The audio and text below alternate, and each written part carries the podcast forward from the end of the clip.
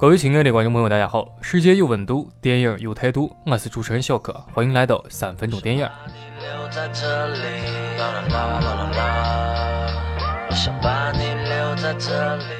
前两天终于看完了《芳华》，大白天的从头到尾哭成狗，千言万语我只想说一句：这江山可是人民打下的呀！难得冯导一把年纪了，还有如此的赤诚之心，你想说的话我都懂。幸好华语电影界还有冯小刚这样如此有担当的导演。这一次，你的所有走心我都看得见、感受得到。这是一部真正有良知的作品，也是我们所有国人都该看的作品。前半部分呢有多美好，后半部分就有多残酷。从表面上看，你一定会以为冯小刚这是拍了一部讲述文工团岁月的寄托、私情的青春回忆片。到最后，你会发现，这其实只是一种叙述上的策略。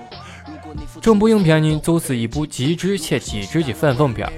人民美好的肉体都献给了伟大的祖国，男人在战场，女人在文工团。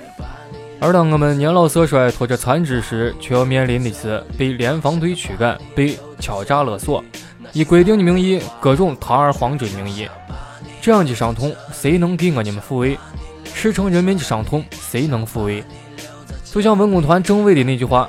他们伤的不仅仅只是身体，更是这里，这里是心呐。这一次，我们终于可以说，我们有了一部属于我们自己的、有担当的、有尊严的、有素质的严肃作品。这两天刷微博的时候，看着一位叫西瓜跳水的朋友留言道：“我觉得不能把每一个具有时代符号的电影都往仿风机制上推。”其实不动声色观察芳华里的环境和人群，它就是真实而简单的，刻画那个不平凡时代及不平凡的人的命运。你说你国家对不起人民也好，还是高干子弟跋扈也好，都是不重要的。重要的是他们随着环境变化的青春使命逐渐消失的过程，每个人都莫避免。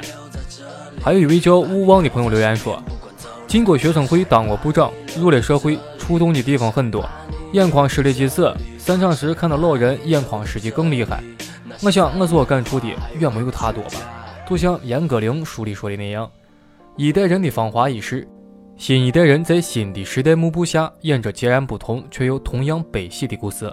只愿大好年华，认真活着，爱着，于人于己不负真诚二字足矣。还有一位叫做黑白不懂彩虹的朋友留言也非常经典，他说：“猫眼评论一边倒的。”再说，描述的是冯导的个人情怀，纪念的是那一批人的芳华岁月。其实不然，当满目疮痍的战争年代一瞬间回到一片祥和的文工团大院，当黄轩扮演的革命军人在战场上浴血厮杀，而退伍后国内遭受的种种不公瞬间泪目；当看到黄轩在遭受不公被分配到前线战场仍浴血奋战时，当看到何小平在遭受欺压被分配到前线医院仍救死扶伤时，瞬间泪目。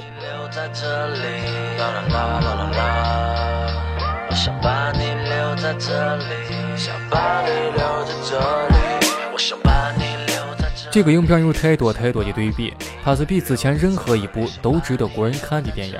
四，这个世界上虽然说有种种的不公，但仍有人在默默付出。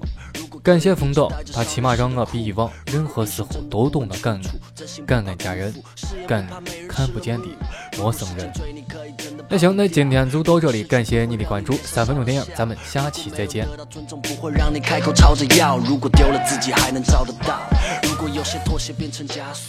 如果必须要跟新的世界打。